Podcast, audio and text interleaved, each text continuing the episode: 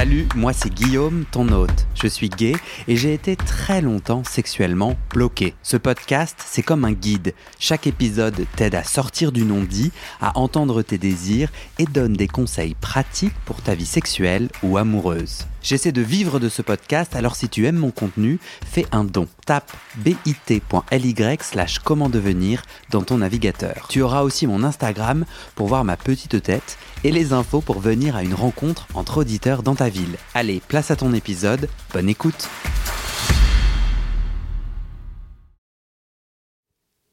Vous écoutez la deuxième partie de ce témoignage. Pour retrouver la première partie, eh ben, c'est l'épisode précédent. Facile Combien de temps t'es dans le masque? Tu fais tout ton lycée comme ça? Ouais, je fais tout, en, tout mon lycée euh, comme ça. Donc il n'y a pas de sexualité pour toi, il n'y a Ah, pas non. d'amourette, il n'y a pas Alors, de... Contrairement à plein de gens, moi j'ai décidé de fermer la porte euh, de la sexualité. Je l'ai fermée à double tour. Hmm. Et je me suis dit, euh, c'est trop risqué.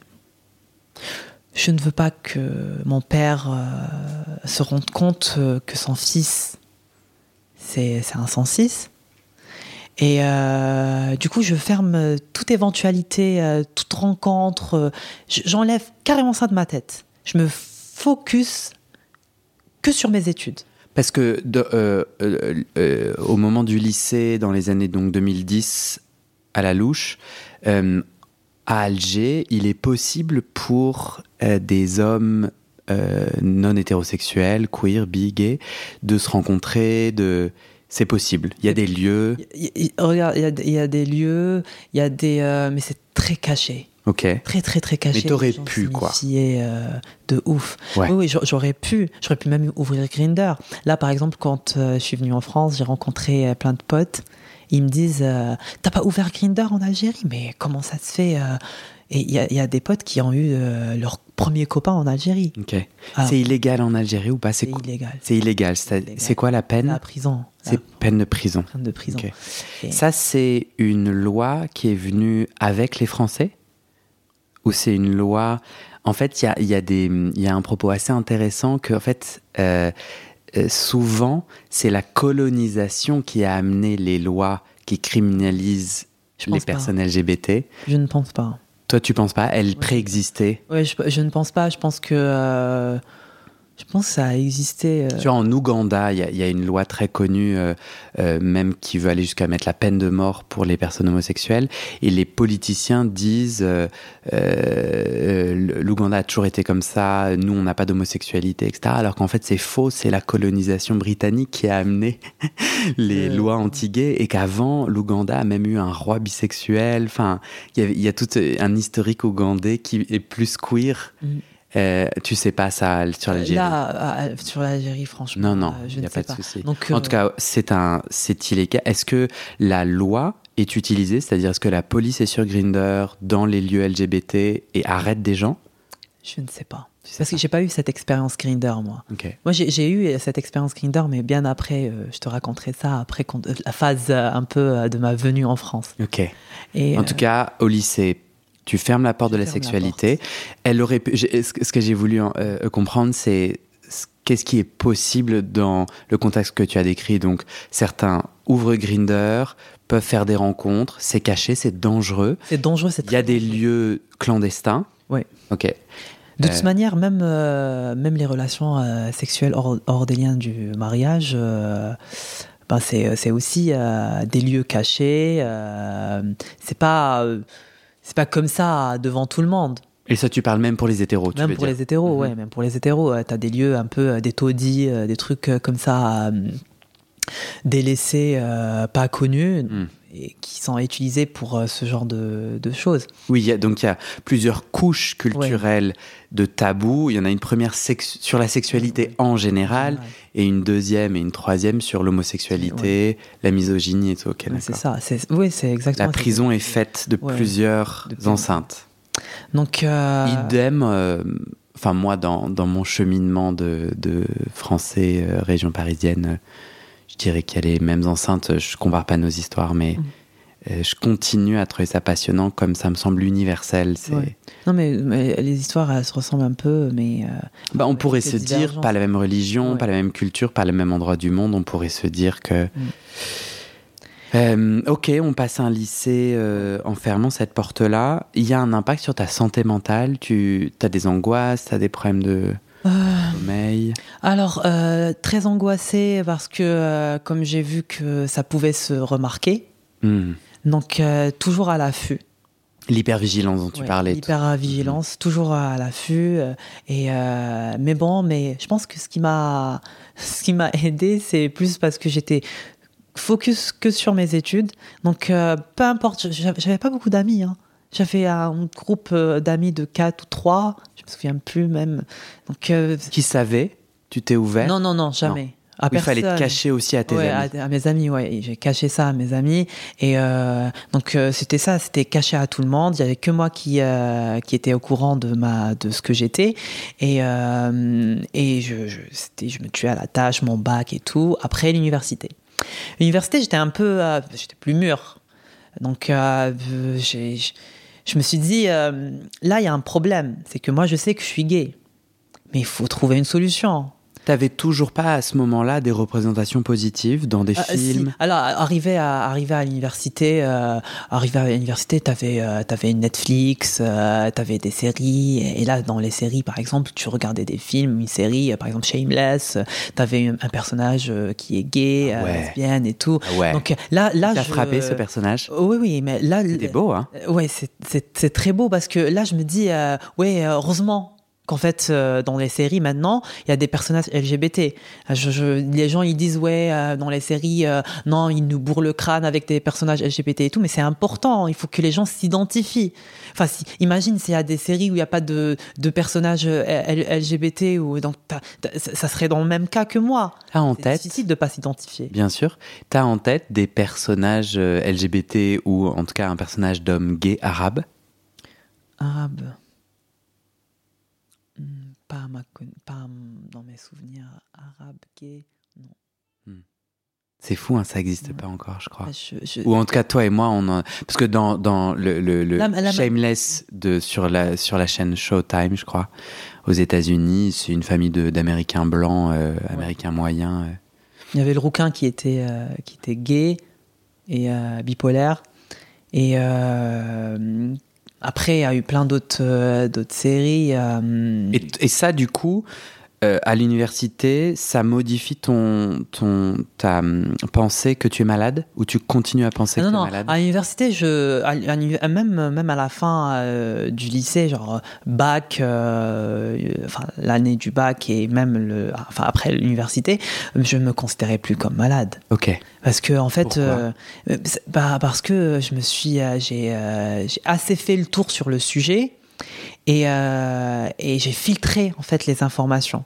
C'était la période collège, je prenais tout influencé par l'environnement, influencé par par la religion, par le, la culture macho, par plein par plein de choses. Donc et moi j'étais petit et quand t'es petit t'es vite influencé par plein de choses. Mais après j'ai lu et j'ai vu, euh, mais j'ai diversifié mes ressources. Je regardais pas que des ressources euh, arabes, je regardais hmm. des ressources euh, de l'étranger. et donc, tu avais fait, et tout. avais fait ce qu'on appelle ton coming in. Ouais. Euh, je suis pas sûr que c'est comme ça qu'on dit, mais je crois que je dis pas de bêtises. C'est-à-dire, tu sais, le coming out a plusieurs phases, et la première, c'est de se le dire à soi-même. Euh, et ça, tu as fait tout ce chemin de d'abord, ok, je suis malade, et après, tu te l'es fait à toi-même. Mais à cette époque de l'université, si je dis pas de bêtises, t'as pas en fait, t'as pas encore fait ton coming out? Non. Tu le fais à, ton coming out, c'est-à-dire à, quelqu'un d'autre. Oui, c'est bien après, c'est en France. Ok.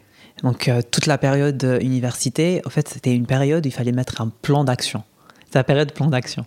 C'était je suis gay, je ne peux pas être gay en Algérie, comment faire? C'est pas possible pour toi d'être gay en Algérie? Pour moi, c'était pas possible. Parce que je me disais, mais j'ai un copain, comment je fais?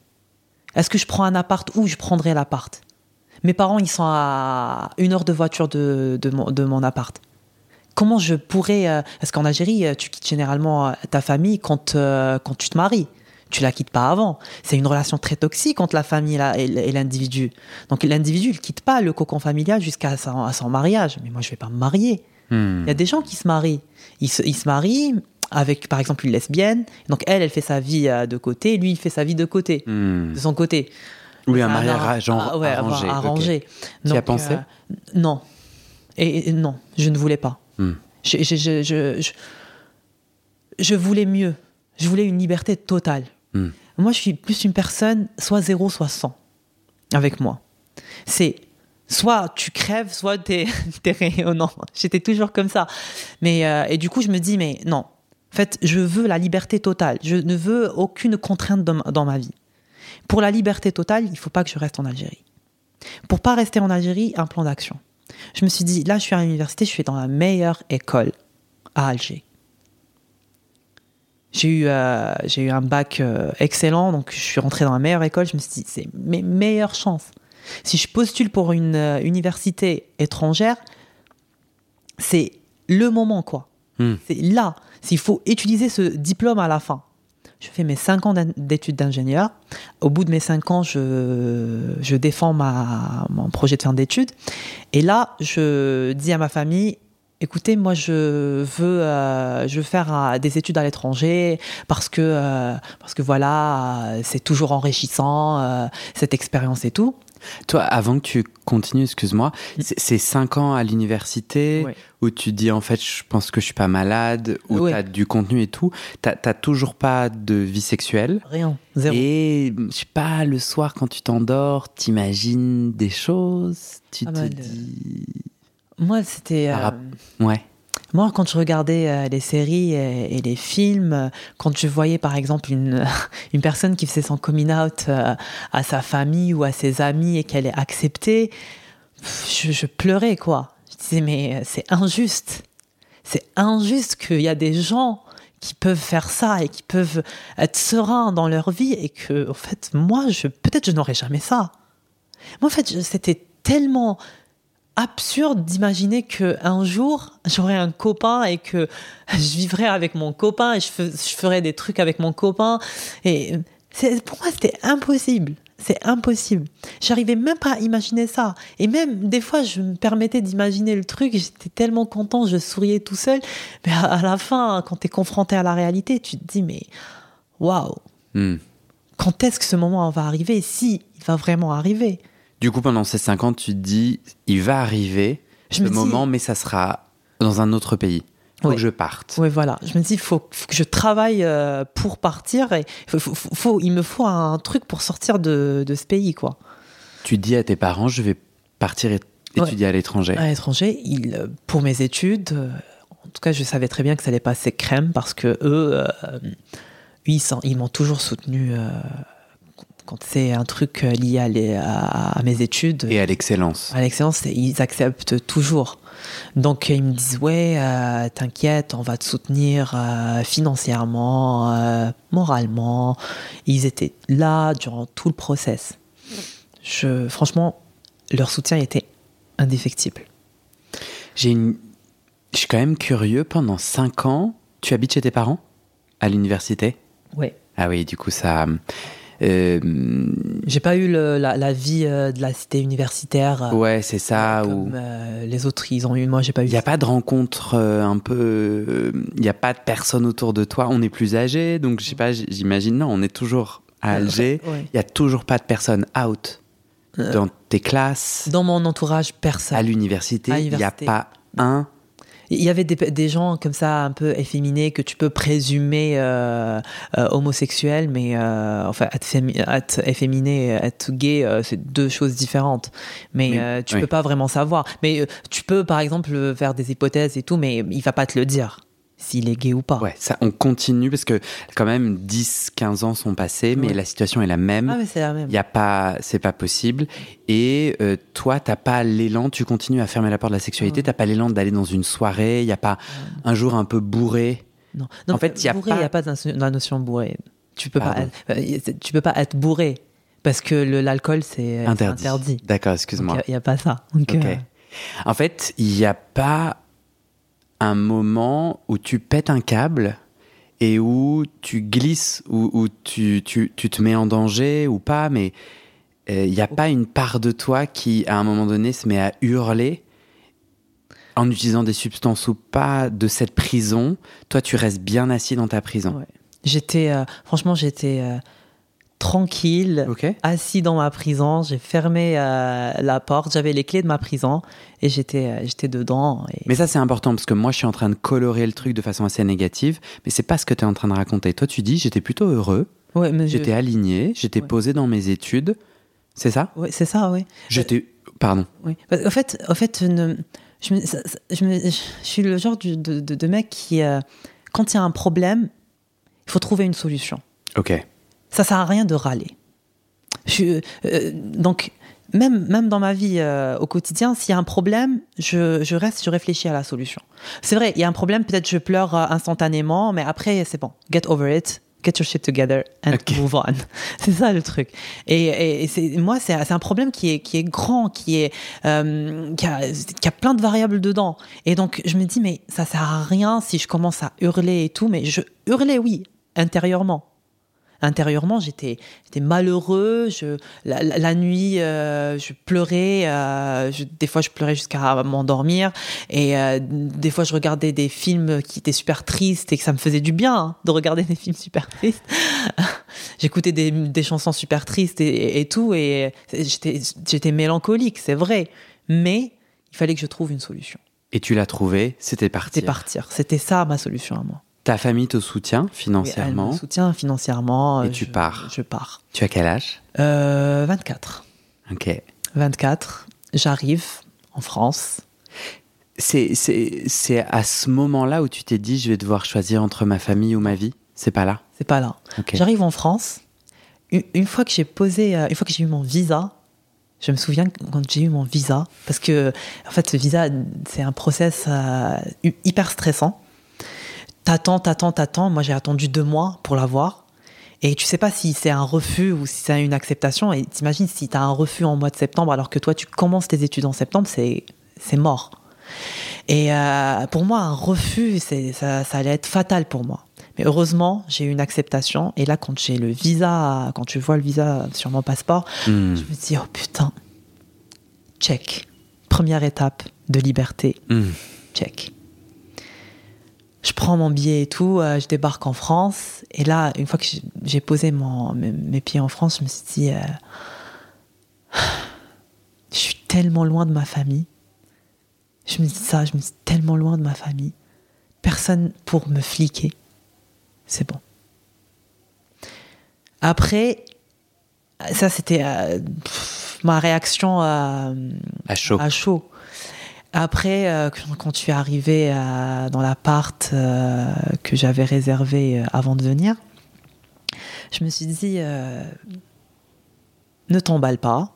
C'est vrai, c'est tchèque, tu étais en France, mais en fait, si tu rates ton année, c'est tu retournes en Algérie. Faut pas que tu rates ton année. Hmm. Tu as un titre de séjour, donc t'as pas. C'est un an validité de titre de séjour. Donc, hmm tu peux pas faire, euh, tu vas pas faire l'enfeu avec ça. Donc du coup, je, je me suis dit euh, bon, continuons sur la, sur euh, l'élan de, des études. Tu te donnes à fond sur tes études. Il faut que tu réussisses ton année. T'as pas le droit d'échouer. Donc du coup, j'ai carburé. Je me suis donné à fond, encore une fois. Ils étaient super fiers de moi, mes parents. Et on n'a pas ouvert la porte, même pas d'autres portes. Aucune. Aucune. J'avais des regards comme ça à la bibliothèque, des fois, euh, comme ça, mais je me, je me suis jamais permis euh, de faire un truc euh, au-delà d'un simple regard, un échange de regards. Tu sais pourquoi? Je ne sais pas. Mais c'est. Ça m'a pris une année hein, pour faire mon coming out.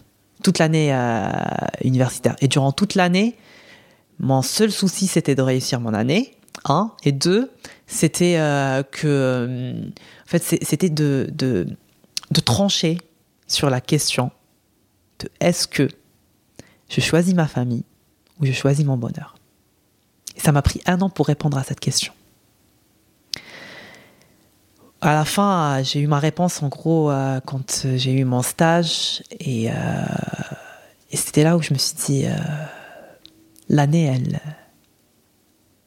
arrive On arrive à la fin de l'année. Et euh, en fait, je suis la même personne. Je suis toujours cette personne qui n'a aucune sexualité et euh, en fait qui a peur de, d'être libre et de, et de prendre en fait et de, et de se choisir. J'avais peur de me choisir moi et de rencontrer quelqu'un ou de juste, euh, juste un plan, tu vois, un plan et de, me, et de décevoir mes parents qui sont en Algérie, genre vraiment loin de, loin de moi, mais quand même, ils avaient cette, cette influence sur moi. Même à, même à des milliers de kilomètres, ils ont cette influence sur moi. C'est pas possible. Je me suis dit, mais, mais c'est quoi cette lâcheté, cette peur, cette. Je me suis dit, mais c'est pas, c'est pas logique. Il faut pas être comme ça. Je suis, genre, j'ai suivi le plan à la lettre. Mhm. J'arrive en France et je, je continue à avoir le même, euh, la même vie. Mais tu, on tu justifiais pas ça en disant euh, il faut que je réussisse et du coup ouvrir certaines portes vont me faire perdre des, des capacités de réussir. je, je, disais ça, je disais ouais ça va me ça va me en gros me dévier, euh, déconcentrer, ouais, déconcentrer. Euh, sur mon objet, enfin de mon objectif, que j'allais pas être aussi performant mais euh, est-ce que c'est possible que la puissance de, de ces masques, en fait, euh, on, tu vois, on enfonce le masque, euh, la cagoule sur notre visage pour la mettre, et en fait, c'est plus galère que ça à enlever. Parce que c'est assez étroit, ou peut-être qu'avec le temps, ça commence à nous enserrer le cou et le visage. mais c'est ça, je suis tout à fait d'accord avec ça, parce que moi, à la fin de l'année, je me suis dit, non, mais j'arrive à la fin de l'année. J'ai réussi mon année. Et j'ai même décroché à, un job. Donc, j'ai de quoi renouveler mon titre de séjour. C'est bon. Donc, est-ce que je peux me permettre? Et euh, Tu te rappelles de ce moment où tu dis non mais merde là. Oui oui. C'était quand? C'était à l'issue de cette, cette, première année en France? Oui oui, c'était à la fin de la première année et euh, j'ai eu mon job et mon job c'était à Paris et du coup j'arrive.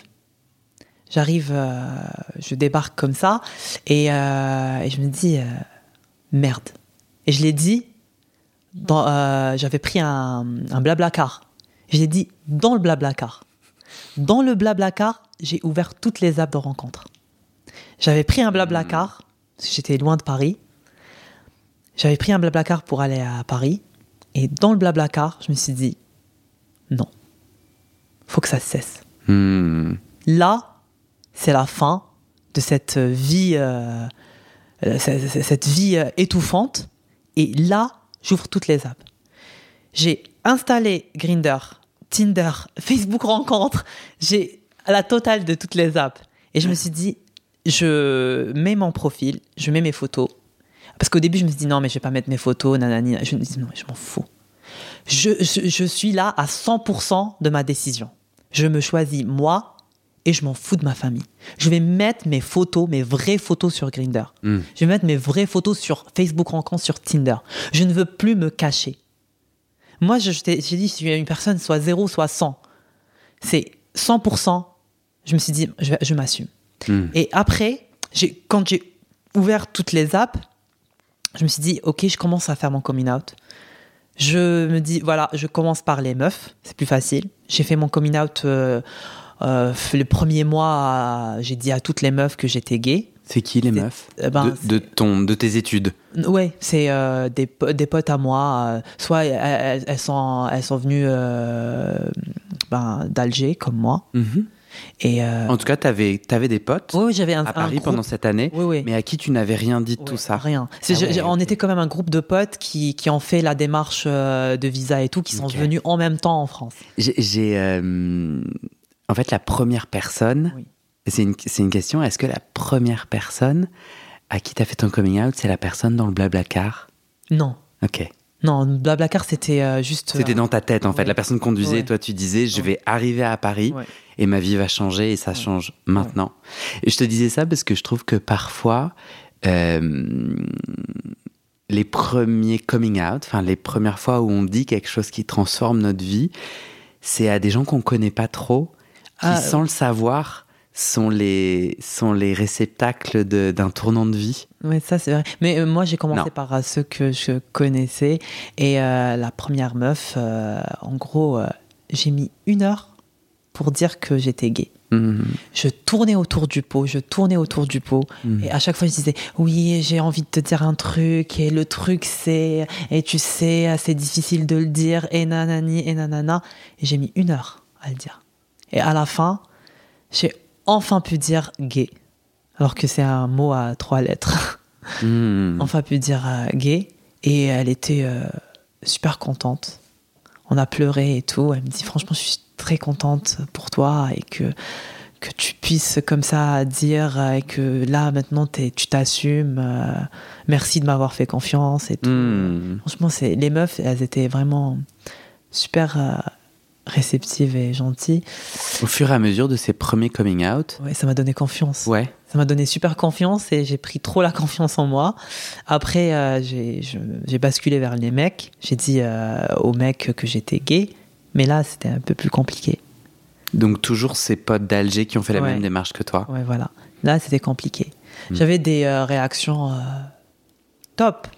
Genre, ok, euh, c'est cool, il n'y a pas de problème. euh, ok, t'es gay, euh, d'accord. Tu vois, ils n'avaient pas un commentaire à faire. Mais il y avait euh, ceux qui étaient. euh, mais attends, mais je comprends pas ce que tu me dis là, mais euh, c'est pas possible. euh, T'es pas gay, arrête, t'es juste influencé euh, par le- le- l'Occident et tout, mais, mais arrête, mais t'es pas une tafiole, euh, tu te vois comment tu parles et tout, euh, on dirait un 106, je sais pas quoi. Il disait, mais euh, non, mais je ne peux plus écouter ce discours, euh, ça, ça j'ai envie de gerber, euh, c'est pas possible pour moi. Il y a même un mec qui me dit non mais là c'est pas possible je peux plus on était dans un resto il me dit mais, non, mais je, je ne peux plus t'adresser la parole il faut, faut que je fume une clope. Je me dis mais. Et ce genre de personnes je les ai tous bloqués sur Insta ou sur Facebook je me dis bah j'ai pas besoin de ça Mhm. en tout cas, moi, je fais toujours le tri euh, dans mes amis. Dès que je vois que, même si la relation elle est, euh, elle est, euh, elle est ancienne, je me dis, mais une relation ne se quantifie pas par sa, par sa durée de vie, en fait, par sa- son ancienneté, mais une relation, elle se définit par, par, par les, les, les, trucs qu'on vit en commun, par, par plein de choses. Des fois, des fois ça diverge. Il faut laisser euh, les autres euh, partir. Il faut Mhm. savoir les laisser partir et, et que toi, tu tournes la page.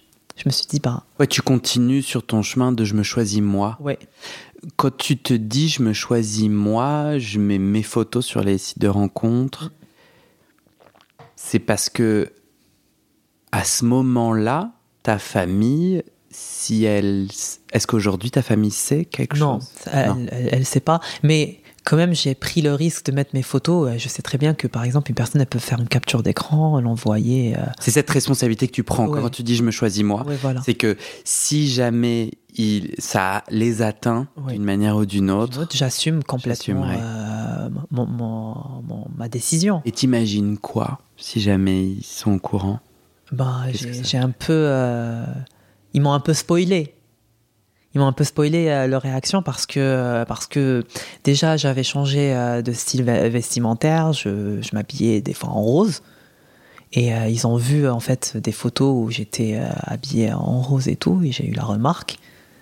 Et euh, après, euh, ils m'ont pas parlé euh, six mois. hein. Après, euh, je suis revenu vers eux. J'ai parlé à ma mère. Et euh, après, ça va, ça s'est un peu calmé. Et après, euh, j'ai commencé à faire des, à mettre des accessoires, euh, une boucle d'oreille. Et ça, ça a pas passé. Hmm. La boucle d'oreille, ça a pas passé. Et là, on s- actuellement, on se parle plus. On se parle vraiment pas du tout. Et euh, ben, c'est triste. Hmm. Je, des, des fois, je pleure parce que on n'est pas une, une grande famille. hein. On n'est vraiment pas du tout une grande famille, contrairement euh, aux familles rebeux. Nous, on n'est rien. hein. Et euh, T'as des frères et sœurs? Oui, j'ai un frère.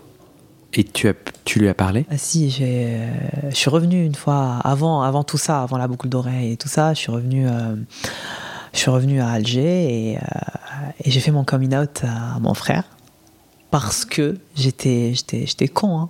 parce que il, a commencé à me partager un peu euh, sa, sa vie.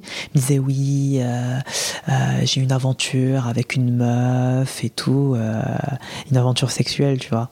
Et je me suis dit ah mais ah, mais c'est super cool. euh, il me prend pour confident. Hmm. Et même moi, même moi, je me suis emballée. J'ai dit, en fait, non, il me pose la question, il me dit, et toi, est-ce que tu as une personne? Est-ce que est-ce qu'il y a une meuf dans ta vie? Hmm. Ça, C'était ça, est-ce qu'il y a une meuf dans ta vie? Il dit, euh, non, il n'y a pas de meuf, mais il y a des mecs. Hmm. Et ça va pas passer. Il a commencé à hurler, à me traiter de tous les noms, dehors. On était dehors. Et tout le monde, les gens se retournaient et tout, ils nous regardaient, mais c'était un cinéma. Non mais, ah, c'est une scène. Et euh, après, euh, j'essaie un peu de le calmer, de lui dire que, ok, t'es pas d'accord, je comprends que t'es pas d'accord, alors que moi je comprenais pas du tout, mais j'ai essayé quand même de, de le brosser dans le sens du poil. J'ai dit, mais alors s'il te plaît, euh, juste ne le dis pas à, à mes parents parce que je suis pas prêt. Hmm. Et on s'est mis d'accord euh, sur ça. Il habite à Alger. Il habite à Alger, oui. Mm. Et du coup, il n'a pas dit à mes parents. Et euh, voilà. Mais après, on se parle pas. Il y avait à un certain moment la, péri- la, période, euh, la variole euh, du singe. Mhm. Et, Qui est du euh, coup une infection sexuellement transmissible. Oui. C'était quoi? C'était ça s'est beaucoup propagé l'année dernière? Oui, c'était euh, c'était ouais, c'était l'été dernier, je pense. D'accord. C'était l'été dernier et euh, en gros, c'est t'as des boutons euh, sur la peau et tout. Et, euh, et là, il m'appelle, il me dit euh, Est-ce que t'as vu, euh, est-ce que t'as vu euh, ce qui se dit euh, à la télé? Euh, Covid parce que c'était aussi un sujet le Covid. Je dis Covid Il me dit euh, non non mais pas pas le Covid mais est-ce que tu as vu euh, un truc qui s'appelle euh, la variole du singe? Je dis ah oui ça c'est vrai oui mais t'inquiète j'ai rien et tout. Moi je pensais qu'il c'était ça parce qu'il s'inquiétait. Il me disait ah non non mais c'est pas ça mais est-ce que tu veux mourir comme un chien? C'est ça c'est ça ce que tu veux? J'a- J'avais j'avais plus les mots. Du coup, j'ai raccroché. Je me suis dit, mais c'est quand même gratuit, tu vois. Donc, euh, depuis, des fois, des fois, il m'appelle comme ça, mais c'est très sec, c'est très. euh, mais je, il m'appelle juste parce que, comme je parle pas à mes parents, donc il veut prendre de mes nouvelles pour leur dire que oui, ça va. Hmm. Mais juste ça. Juste ça. Mais après, euh, tout ce que j'ai. Après, je, quand, je, suis- je- bah, bah, quand j'ai fait mon coming out euh, à plein, plein d'amis, ceux qui n'étaient pas d'accord, euh, je les ai euh, retirés de ma vie euh, complètement, des réseaux, je leur parle plus. Ceux qui sont restés, c'est les vrais. Hmm. Et donc, du coup, eux, je les, je les vois toujours. c'est toujours aussi sympa et c'est encore plus, plus réel qu'avant. Parce qu'avant, j'étais pas vraiment moi-même. Et euh, à un certain moment, euh, j'avais ouvert euh, en parallèle les applications et tout. Et, sur les apps, c'est une jungle. Et quand tu vois les profils, les gens qui t'envoient des messages, et, moi je veux être, moi je suis passive, moi je veux être euh, bandée, tu me bandes les yeux, tu viens, nanani, nanana. Je me dis, mais, mais qui suis-je? Quel, quel est mon type déjà de mec? Je connaissais même pas mon type de mec. Je, je, je sais même pas être actif, ni être passif, ni, ni ce que c'est que ce que c'est qu'être versa. Hmm. Alors que j'étais submergée de plein d'informations, comme ça, un, un jargon bien, bien rempli euh, sur Grinder. Je me suis sentie tellement perdue. Bah et je me souviens, j'ai dit à, à- à une meuf, à une pote, j'ai dit, ben, tu sais, mais je suis tellement larguée. Et je pense que j'ai j'ai tellement joué le rôle de l'hétérosexuel que je ne sais pas jouer euh, moi-même. Enfin, je ne connais pas Ayman. Tes désirs, quoi. Ouais. Tes- en tout cas, tes désirs homosexuels. Mais je dis, mais je, je me connais pas en fait. C'est Et quoi puis- C'est c'est qui, c'est qui suis-je? On t'a aidé Est-ce qu'il y a des. Moi, je- je- je- j'ai envie de voyager dans le temps et, et- Parce que maintenant, avec tous les épisodes de podcast, je connais bien le jargon et deux, trois, deux, trois clés. j'aurais envie de voyager dans le temps et d'être ton ami pour t'entourer, en tout cas te dire deux trois trucs et t'étais tout seul, toi, t'avais pas d'autres hommes queer avec qui échanger sur putain ça, ça veut dire quoi, c'est quoi le délire, t'étais tout seul. Le début, euh, le début j'étais ah tout seul. Passe.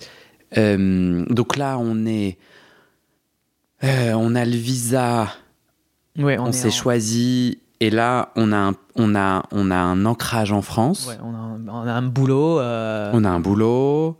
Euh, on se met sur les apps, c'est la première chose que tu fais dans ton cheminement. Euh, mais à ce moment-là, est-ce qu'il y a non, est-ce qu'il y a d'autres choses euh, gays entre guillemets euh, connectées à, à, à, ton toi gay que tu fais? Est-ce que tu vas dans des soirées? Justement, j'ai pas encore osé faire ça. Donc c'était juste les apps. Parce qu'en fait, je sais pas, je sais pas aller dans une soirée et super intimidant. Je, ouais, alors que je ne connais personne. Bien sûr. Donc euh, j'ai pas osé faire ça. Et du coup, je me mets juste euh, sur les apps et, euh, et, et, là, je réponds même pas. Je reçois que des messages. Je suis même pas arrivé au stade de répondre. Mais je reçois des messages avec des photos, de nudes, de plein plein de choses, avec un jargon des fois que je ne comprenais même pas.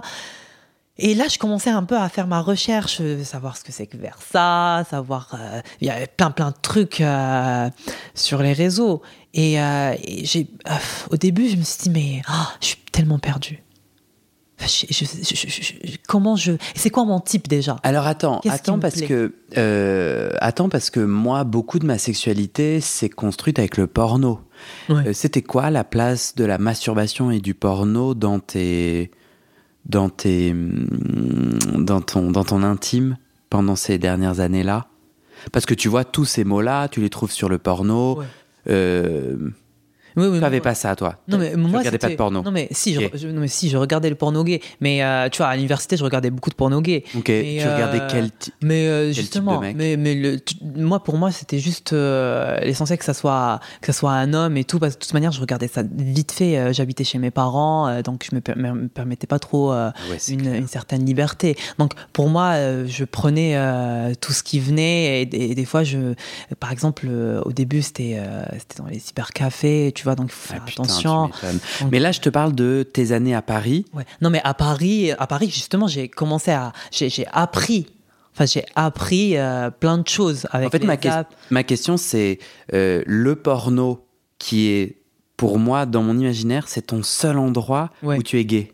Oui, oui, c'était ça. On est d'accord. Ouais. Tu es à Paris, là pour le coup, euh, tu, tu, peux un peu plus regarder du porno ou en tout cas être un peu plus détendu. Et, et pour autant, tu te sens. Ça, ça ne t'a pas donné quelques clés sur si, tes désirs, euh, si, sur euh, quel le type porno, de mec. Ça m'a donné quand même. et possiblement des mauvaises clés. Hein. Ouais. Oui, oui, quel, oui. Comment ça t'a impacté le porno? Ah, En fait, en gros, le, le porno, euh, déjà, je savais très bien que euh, j'avais une attirance vers euh, les daddies, tu vois.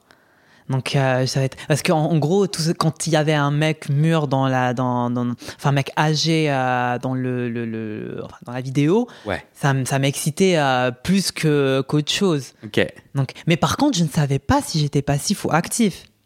Avec le porno, j'ai pas pu savoir ça. Dans, de, tu vois, quand tu te masturbais, que tu fermais les yeux, que tu ouais. regardais les pornos. En fait, c'était juste, euh, je sais pas, j'avais une imagination assez, euh, enfin, large. Est-ce que je... tu penses que tu évitais de te connecter au désir de sodomie, d'être sodomisé ou de sodomiser, en lien avec tout ce que tu as raconté au avant Au début, au début, oui. Mais tu penses ou pas? Non, parce que là, c'est un peu, genre, euh, c'est un peu un, un trait que je tire à la, un peu grossier. Mais tu vois, tu te rappelles, tu as dit plutôt dans les épisodes précédents, si j'ai fait euh, des coupes, euh, t'as dit euh, j'ai lu tout le Coran. T'as lu tout le Coran? Oui. Putain, c'est super intéressant. Pardon, excuse-moi, parenthèse. Euh, ok, en fait, il y a Sodome et Gomorre, c'est ce passage-là où c'est la sodomie qui est vraiment le problème. Est-ce que tu as l'impression que ça, ça nous empoisonne et que du coup, c'est un peu pour ça que tu savais pas si c'était actif ou passif, c'est que tu t'étais jamais connecté à ton désir? Moi, ça m'a empoisonné la vie. Ça mais tu fais ce trait avec moi? Oui, oui. Ou je m'emballe? Non, non, mais c'est ça, c'est exactement okay. ça parce que en fait, c'est tellement. Euh, tellement euh, l'image de, de, du mec qui se fait pénétrer elle est tellement euh, interdite et, euh, dégradante. et dégradante, ouais, c'est ça, dégradante, que en fait tu te dis mais en fait je ne veux pas être passif parce que je vais Je vais être le, le mec, la femme. Hmm. Je vais être la femme. Celle que on t'a interdit Ouais, d'être, voilà. enfin en tout cas celle à, à laquelle il ne fallait surtout pas ressembler. Et moi, mes débuts, j'étais que actif. Les débuts, genre, tous, mes, tous mes plans, j'étais que actif. Alors comment tu comment tu deviens sexuellement actif? Donc c'était quoi ta première fois? Elle est aujourd'hui tu as excuse-moi je t'ai déjà demandé mais 27. tu as 27 La première fois où Presque 28. presque 20 27 et demi Ouais. Enfin, un peu plus qu'ennemi. un peu plus 27 trois quarts. Ouais. La- C'était tu te rappelles la- l'année où tu as été pour la première fois euh, sexuellement actif avec quelqu'un? Oui, oui. C'était. euh, alors. 2020. Et. euh, Tu me racontes cette première fois? Oui. Alors, je. C'était un mec que j'ai rencontré sur euh, Facebook Rencontre. Ok.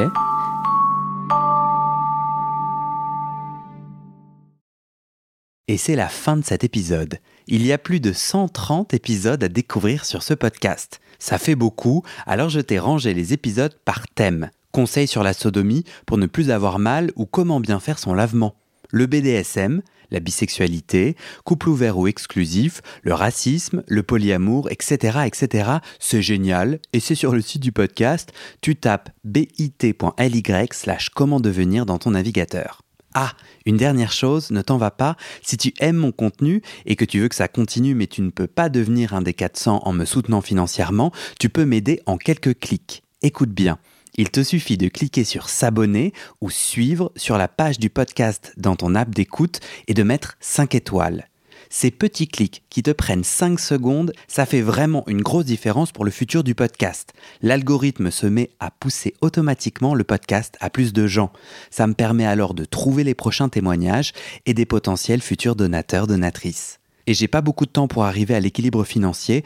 Tant que j'ai pas trouvé 400 personnes qui donnent chaque mois, je dois utiliser mes économies et ça ne va pas pouvoir durer. D'ailleurs, pour devenir un ou une des 400 et faire un don pour que le podcast continue, va sur le site du podcast. C'est toujours le même lien, bit.ly slash comment devenir.